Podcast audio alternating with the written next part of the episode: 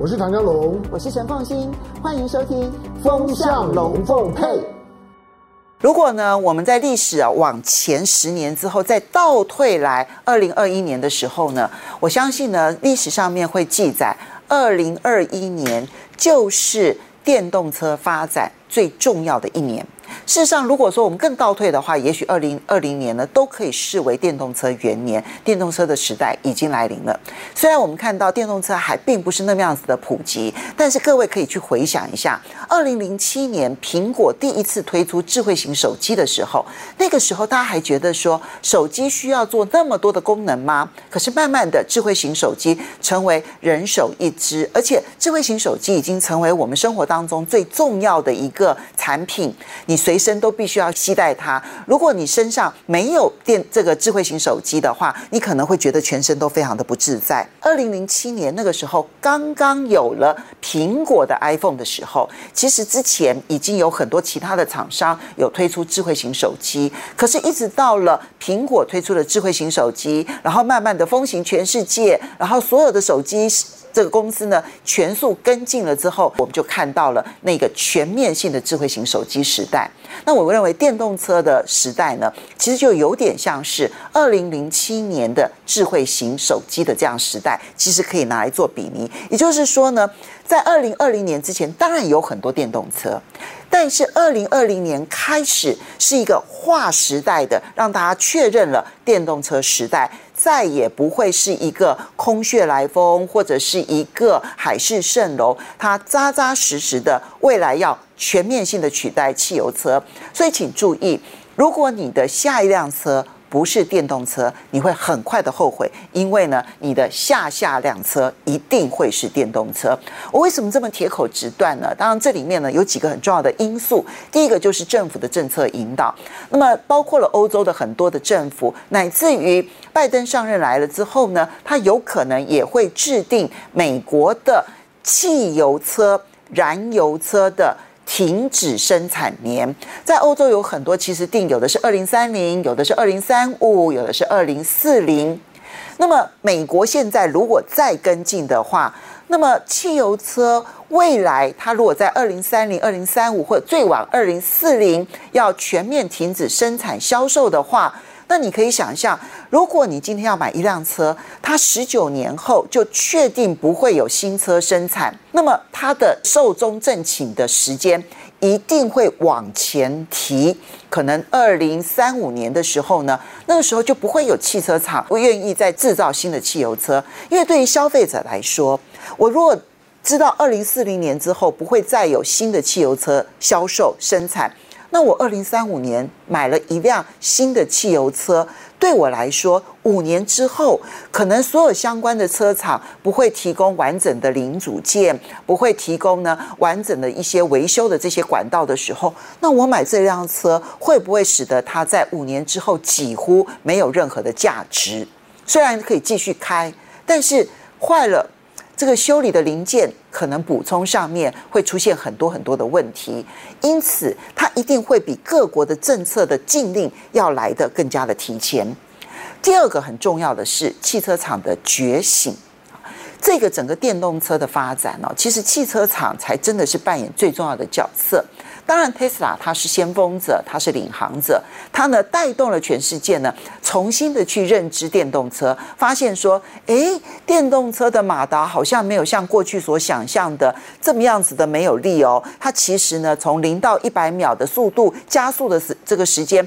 其实常常会比很多传统的汽油车都还要来得快，而且呢，整个的这个行驶的平稳度还要来得更高。再加上呢，电池的发展日新月异，它的续航力呢越来越强，越来越久。这件事情呢，都使得人们在买电动车的时候呢，改变了对于电动车的认知，而改变了他们购买的态度。但我觉得最重要的一件事情啊，其实是传统汽车公司的觉醒。传统汽车公司的觉醒啊，其实是在二零一五年底的时候出现的。大家很多人可能没有注意到，在二零一五年底的时候呢，当时有一个国际丑闻，那就是德国的福斯，他当时呢，为了要让他的柴油车能够符合欧洲的新的环保标准，所以呢，他作弊造假。把它的所谓的干净柴油呢，调整了很多的参数之后呢，来符合欧洲的环保的规定，也符合美国的环保规定。这一件事情呢，被美国的环保单位呢抓到了之后呢，重重的惩罚了福斯，当然也包括了欧洲各国政府都重重的惩罚了福斯。福斯呢颜面扫地，当时的商誉受到了极大的冲击。这个事件。很多人当时包括我在内，其实我当时都想说啊，这是福斯个别公司的一个问题。但是呢，现在呢，发现到说，所有的汽车大厂在那个事件当中呢，突然觉醒了。因为福斯呢，事实上在干净能源、干净柴油、干净汽油上面，他们所投入的研发是最多的。如果连福斯他都做不到，他没有办法让他的汽油车、柴油车能够符合新的环保标准的话，那剩下来的其他车厂又怎么可能做得到呢？于是，二零一五年就成了一个很重要的标志性的一个事件，那逼迫了其他的汽油科公司呢，开始逐步的放弃他们要去研发干净的汽油车，而转而去投向去研究可以确定它不会排放污染的电动车，所以。二零一五年本来是福斯一家公司的丑闻，但是它所引发的效应是传统的车厂从此觉醒，发现到说，如果我不去研究电动车，我可能就真的没有未来了。所以一边是政府的这个政令上面的一些引导，然后呢，消费者的认知开始出现了转变，最重要的是传统车厂纷纷的投入。现在你叫得出名号的这个汽车厂。没有一家不在研究电动车。事实上，虽然我们知道特斯拉它研究电动车非常的成功，可是呢，在欧洲市场卖最多电动车的其实并不是特斯拉。去年一整年，那么在欧洲呢，市占率最高的电动车呢，其实是福斯。而并不是特斯拉，甚至于丹麦，因为丹麦呢，它的这个电动车的销售量呢，比例是最高的，当然每两部就有一部是电动车。这个在全世界啊，电动车销售量不到百分之十的这种情况呢，其实你可以看得出来，丹麦确实推动电动车推动的非常的好。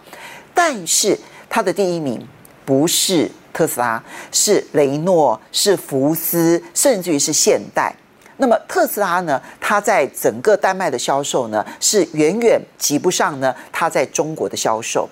那特斯拉当然在中国的销售呢，市占率是最高的。可是呢，特斯拉就好像鲶鱼一般的，它在整个的大陆的这个汽车市场上面呢，刺激出了。非常多的电动车公司，而且发展的速度非常的快又好，包括像蔚来啦、小鹏啦。那我在这边呢，就是要提一点，就是因为现在其实电动车的占比是非常非常非常非常低的，就如同二零零七年那时候苹果推出 iPhone 的时候，智慧型手机在整个手机的占比的比例是非常低的。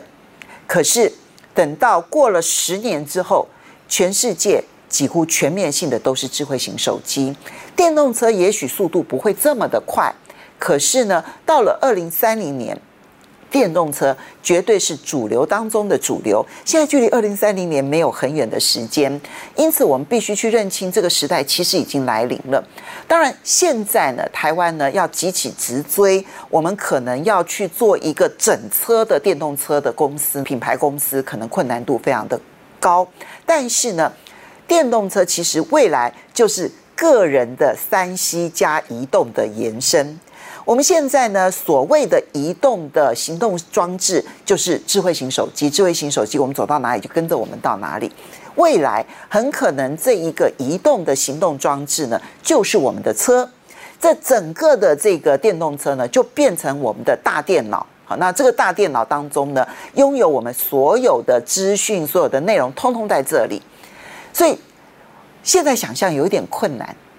就好像我们现在回头去想，二零零六年是没有 iPhone 的时代，我们有点很难想象我们在那个时候到底是怎么生活一样。现在你在往前去思考，去想象一个几乎你没有办法离开电动车的这样子的一个时代呢，也许会很快。所以一边是正在慢慢消退的汽油车，以及慢慢减少依赖的对于汽柴油的依赖。而另外一边是对于电动车的需求会用呈四十五度角的方式快速成长。事实上呢，这个根据国际的会计师事务所的研究呢，未来十年电动车的复合成长率，就是平均每一年的成长率大约是三成，所以每一年的销售量会用三成、三成、三成、三成这样子的滚上去。一开始你还没办法感受它的威力，可是呢，等到了三五年之后，你就会发现，未来可能每两辆车里头就会有一辆是电动车。电动车的时代已经来临了。那这个时代来临，我们都不算是先知先觉者，可能也许网友当中有很多先知先觉者，但至少我们不要做后知后觉者。这就是今天要告诉大家的电动车时代。